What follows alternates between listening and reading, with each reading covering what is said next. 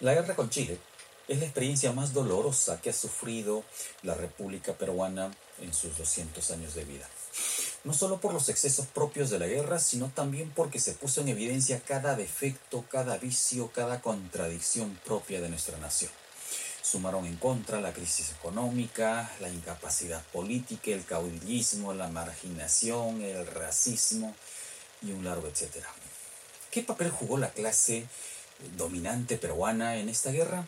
¿En qué medida las contradicciones internas condicionaron nuestra derrota prematura? ¿Cómo influyó el contexto internacional en el desarrollo de esta guerra?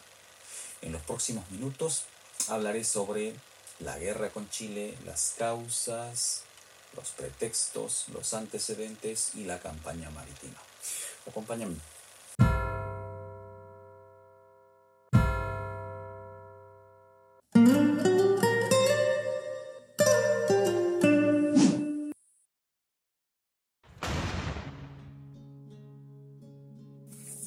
Entre las causas de la guerra tenemos, por ejemplo, los planes hegemónicos de Chile que impulsaban el expansionismo hacia el norte y que estuvieron también promovidos por los consorcios ingleses, europeos y los mismos chilenos vinculados a los negocios del guano y el salitre.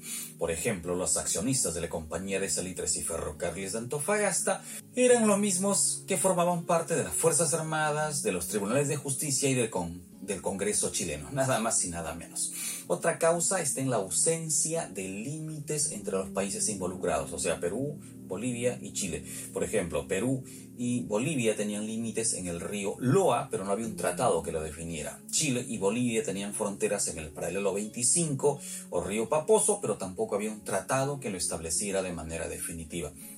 A esto hay que sumarle otra causa más, que es la riqueza que poseían las regiones del sur, las regiones de Atacama y Tarapacá. Y de alguna manera estas riquezas podían paliar la crisis financiera que estaba atravesando toda la región a propósito de esta crisis global que habíamos mencionado en el video anterior. Hay que sumarle también la causa vinculada a los intereses capitalistas de la época, estos intereses extranjeros que buscaban controlar la materia prima y el mercado de las exportaciones en la región sudamericana. En el caso de Perú, se considera como pretexto el tratado secreto con Bolivia de 1873, ese tratado de alianza defensiva. En el caso de Bolivia, se asume como pretexto el pleito o el problema de los 10 centavos de 1879. Sin embargo, si miramos la historiografía chilena o boliviana, las razones van a cambiar. Por ejemplo, para la historiografía chilena se minimiza el plan expansionista de Diego Portales y se considera que el tratado secreto era lesivo y es el que provocó la guerra de 1879. Otra causa para ellos es el abuso boliviano en la tributación y en la expulsión de empresarios salitreros de Tarapacá en la época de Manuel Pardo y la expulsión de Antofagasta en la época del presidente Hilarión Daza. A ello también hay que sumarle que Bolivia había incumplido un tratado que tenía con Chile y se firmó en 1874 y que veremos en un momento. Para los bolivianos, en cambio, la guerra fue causada por la ambición sobre sus riquezas y, no solo se referían a la ambición chilena, la historiografía chilena y boliviana también menciona que habían intereses de empresas peruanas por controlar esta región de Atacama. Así es que no siempre las causas que son peruanas son las mismas para Chile o para Bolivia. Así que aquí vamos a encontrar información variada. Lo cierto es que la ocupación militar chilena a Antofagasta para los bolivianos es una causa para la declaratoria de guerra y el incumplimiento tributario de las empresas chilenas en la costa de Antofagasta es otra de las razones que los llevó a la declaratoria de 1879. A partir de 1860 el salitre cobró importancia regional e interés estratégico, sobre todo en las zonas donde abundaba, que eran Atacama para Bolivia y Tarapacá para Perú. Eh, sin embargo, la ausencia de fronteras generó un problema mayor. Ya desde 1842, Chile venía ocupando la región de Atacama y pese a los reclamos diplomáticos de Bolivia, no se había llegado a ningún acuerdo. En 1863, Bolivia se ve obligada a declararle la guerra a Chile y se iban a la guerra. Sin embargo, el conflicto que estalla contra España en ese momento, que hablábamos de esto hace dos o tres videos, generó un espacio, una tregua entre ambos. Pasada la guerra, recuerda que termina en 1866, pasada la guerra, eh, el presidente de Bolivia, Mariano Melgarejo, firma un tratado en 1866 modificando el límite del paralelo 25 o río Paposo. El presidente Melgarejo aceptó que la nueva frontera con Chile sería el paralelo 24. Además, señalaba que se cedían las riquezas de esta región. El 50% de los productos y los recursos que se obtuvieran entre los paralelos 23 y 25 pasarían a control de las empresas chilenas. Nada más y nada menos. Y lo estaba firmando un presidente boliviano. ¿ah? Lo estaba firmando un presidente boliviano.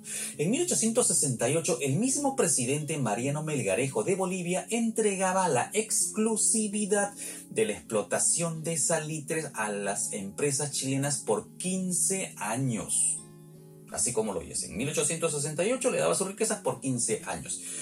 Y Perú, frente al temor que se venía manejando en el ámbito diplomático, se vio obligado en 1873 a firmar el conocido, el tan mentado Tratado de Alianza Defensiva con Bolivia, el famoso Tratado Secreto de 1873.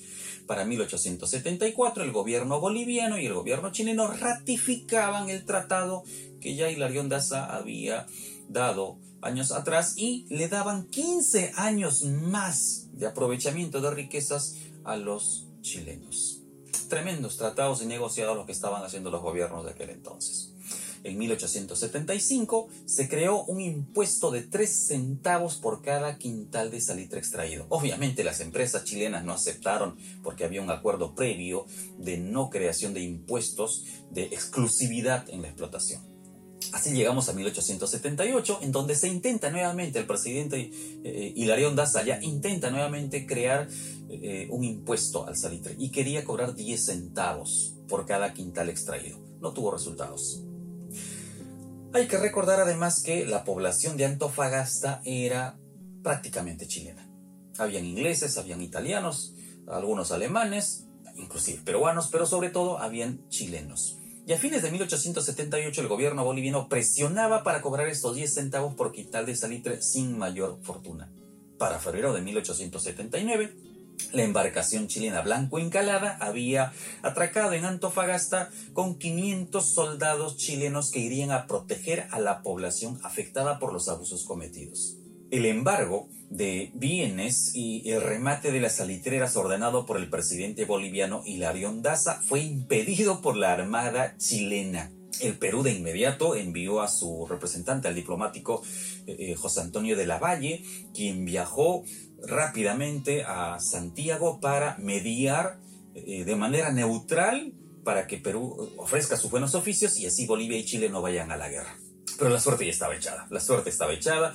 La Valle se enteró en el camino que Perú tenía un tratado secreto con Bolivia, que ya no era tan secreto como les había mencionado, y esto hizo que su viaje pierda completamente sentido. Estábamos prácticamente en la guerra. El 1 de marzo de 1879, Bolivia le declara la guerra a Chile. Atento con esto porque el tratado secreto le daba la facultad al Estado peruano a decidir si intervenía o no. Pero bueno, el 1 de marzo le declara la guerra. El Perú había enviado a la Valle hasta Santiago, fue recibido en Valparaíso con insultos, con amenazas. El traslado a Santiago fue espantoso, fue tratado prácticamente como un delincuente. Llegó al, Parlamento chileno se le enrostró el tratado secreto y que Perú no podía ser neutral porque había tomado partido con Bolivia. Y había que esperar nada más la declaratoria. El 5 de abril de 1879, aniversario de la batalla de Maipú para los chilenos, se declaraba la guerra a los aliados, a Bolivia y a Perú. Había estallado la guerra. En el siglo XIX, dominar el mar garantizaba la victoria de una guerra. Una guerra convencional, por aquel entonces, generaba este tipo de, intervenciones. Por eso es que las primeras acciones chilenas fueron los bloqueos de los puertos aliados. Perú no tenía una respuesta militar en ese momento. Nuestra armada, nuestra marina era obsoleta. las mejores naves que teníamos, la Independencia y el Huáscar, que habían llegado en la década del 60 para la guerra contra España, sería nuestra mejor respuesta. La mejor embarcación era la Independencia. El Huáscar había sido desmantelado, se había convertido en un, un barco mercante, pero fue recuperado para la guerra. Lo demás no era para mencionar. De Bolivia ni se diga, aunque tenía marina, no tenía embarcaciones, no tenía respuesta marítima en ese momento. No había posibilidad alguna de pensar en una victoria. No había. Sin embargo, todos veían la guerra con mucha expectativa. Los militares veían en la guerra la gran oportunidad para reivindicarse luego de todas las desgracias y miserias por las que nos habían llevado durante los gobiernos de los últimos 50 años. Los comerciantes, los empresarios veían la gran oportunidad en esta guerra para que los sobrecostos de los productos de primera necesidad les permitan enriquecerse y para que los créditos que generen al Estado peruano y al Estado boliviano para enfrentar la guerra mejoren sus gananciales. La población veía una gran oportunidad en esta guerra para intervenir, para enrolarse, para conseguir algo de dinero y además para pasar a la posteridad. La prensa vio la oportunidad para distraer de los problemas estructurales que atravesaba el país y distraernos con la guerra y con los avatares de esta misma.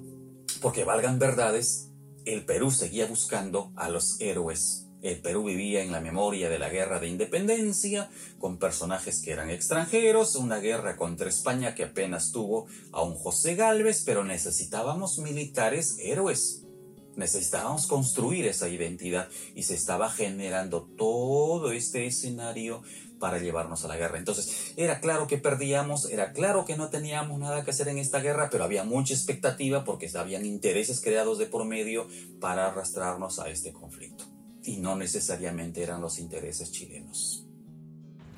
La guerra se iba a definir en el mar entonces quien controlara el mar había dominado completamente el escenario. Chile tenía una armada poderosísima, pero aunque tenía mucho más barcos que Chile, tenía una respuesta bélica muy inferior y Bolivia pues no tenía respuesta.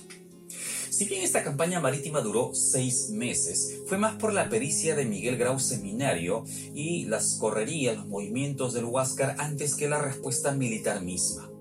El objetivo chileno era bloquear los principales puertos para evitar cualquier tipo de aprovisionamiento o apoyo militar eh, vecino. Los aliados buscaban evitar la invasión, dilatar la ocupación chilena lo más posible hasta conseguir algún tipo de ayuda o la alianza con algún país de la región o del mundo. El 5 de abril de 1879, el día en que Chile nos declara la guerra, empezó el bloqueo de Iquique, el mismo día, el 16 de mayo, William Rebolledo dejó Iquique con algunos buques viejos, los más vulnerables, y avanzó hacia el Callao con el objetivo de ocupar y bloquear este puerto. Pero ese mismo día, mientras Rebolledo avanzaba hacia el Callao desde Iquique, Miguel Grau Seminario salía del Callao hacia el sur. Días antes, el 12 de mayo de 1879, se había producido el combate de Chipana, Dos embarcaciones, la Unión de Perú y la Pilcomayo de Chile, se habían enfrentado. Este es considerado como el primer combate de la guerra con Chile. El 21 de mayo se produjo el combate de Iquique. Grau, desde el monitor Huáscar, embistió sobre la Esmeralda chilena. Esta vieja nave de la independencia fue atacada. Eh, los reportes señalan que los cañonazos del monitor Huáscar no le hicieron mayor daño y entonces Grau ordenó atacar con el espolón. Y al tercer espolonazo se reventaron a la Esmeralda. Cayó en acción Arturo Prat, héroe de la Marina chilena. Y mientras tanto la otra nave peruana, nuestra mejor nave de guerra, la Independencia, inicia la correría hacia la chilena Covadonga, esa misma Covadonga que se capturó en la guerra contra España y que se la entregó a los chilenos. La independencia está persiguiendo a la Covadonga, se van hasta Punta Gruesa y lamentablemente nuestra mejor nave de guerra termina eh, destruida, termina encallando entre los roqueríos de Punta Gruesa. Los marinos peruanos no pueden hacer nada, la nave está naufragando y desde la Covadonga los chilenos atacan a mansalva a los náufragos peruanos. Mientras tanto, Miguel Grau Seminario venía rescatando a los marinos chilenos que habían caído en la Esmeralda y los llevaba a buen recaudo en tierra firme. Ya la imagen de Miguel Grau Seminario era conocida a nivel mundial. El Caballero de los Mares no es un, calificativo que nace en esta guerra, sino que se afirma, se afianza en esta guerra. Y esta acción pinta de cuerpo entero a don Miguel Grau. Perdíamos a nuestra mejor nave de guerra, en un combate que dice ganamos, el combate de Iquique. La flota chilena, con William Rebolledo, no pudo llegar a Callao, tuvo que regresar hacia el sur y aquí empezaba la gloria de don Miguel Grau Seminario y el Huáscar. Las correrías del Huáscar entre mayo y octubre de 1879 tuvieron en jaque al gobierno chileno y a la marina de guerra de este país, al punto que modificaron, cambiaron a William Rebolledo Grau atacó Mejillones, atacó en Antofagasta, fue descubierto por el Blanco Encalada, uno de los acorazados chilenos, fue descubierto por el Blanco Encalada y por la Magallanes y fue perseguido durante varias horas y se salvó básicamente porque a las naves chilenas se les acabó el carbón, se les acabó el combustible y tuvieron que abandonar la correría. Para agosto Volvió a Callao el 7 de junio para mantenimiento y partió nuevamente el 6 de julio de ese año hacia el sur. El 21 de julio bombardeó el puerto de Huasco, hundiendo algunas lanchas y huyendo hacia mar adentro. El 7 de agosto ataca Taltal. Tuvo cuatro salidas, apresó ocho barcos, hundió numerosas lanchas, eh, partía hacia el sur, bombardeaba un punto chileno, huía mar adentro y no lo encontraban fue conocido como el, monitor fantasma, el barco fantasma. Pero estas correrías terminaron el 8 de octubre. El 8 de octubre se puso fin a estas correrías con el combate de Angamos. Seis naves chilenas habían cercado desde la madrugada de ese día al monitor Huáscar y la bombardearon sin piedad. Ese miércoles 8 de octubre, la Marina de Guerra del Perú conmemoraba un año más de su creación. José de San Martín había creado la Marina al establecer el protectorado, un 8 de octubre. Y ese mismo día, 8 de octubre, pero de 1879, se produciría el combate de Angamos. En un combate desigual, que empezó a las 9 y 40 de la mañana, la suerte estaba echada para el monitor. La corbeta Unión logró escapar del cerco y partió hacia el sur. Llegó hasta el estrecho de Magallanes, y algunos meses después retornaría al puerto del Callao y viendo la situación ya completamente perdida, la corbeta Unión abrió sus válvulas y se fondeó frente al Callao, frente a la isla San Lorenzo. Pero volvamos al combate de Angamos. Ese día miércoles 8 de octubre de 1879, a las 10 de la mañana, un cañonazo del Cochrane voló a pedazos la cubierta del Monitor Huáscar, volando a pedazos a la eternidad a nuestro caballero de los mares, a don Miguel Grau Seminario. A las 10 y 55 se arriaba la bandera peruana y terminaba el combate. El Huáscar caía en manos de los chilenos. Totalmente averiado, fue remolcado hacia puerto chileno, reparado y esta misma nave sería utilizada ya con bandera chilena, sería utilizada para bombardear algunos puertos peruanos a fines de ese año y durante el año de 1880.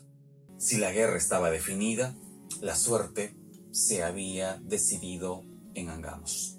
No teníamos nada más que hacer en esta guerra, el control del mar era completamente chileno y después de Angamos solo quedaba o firmar la paz o atrevernos a ir a una campaña terrestre que sería suicida para un ejército poco profesional y poco organizado como el que tenía Perú o el que tenía Bolivia. Yo no soy sino un pobre marino que trata de servir a su patria. Todo lo que puedo ofrecer es que si el Huáscar no regresa triunfante al Callao, tampoco yo regresaré.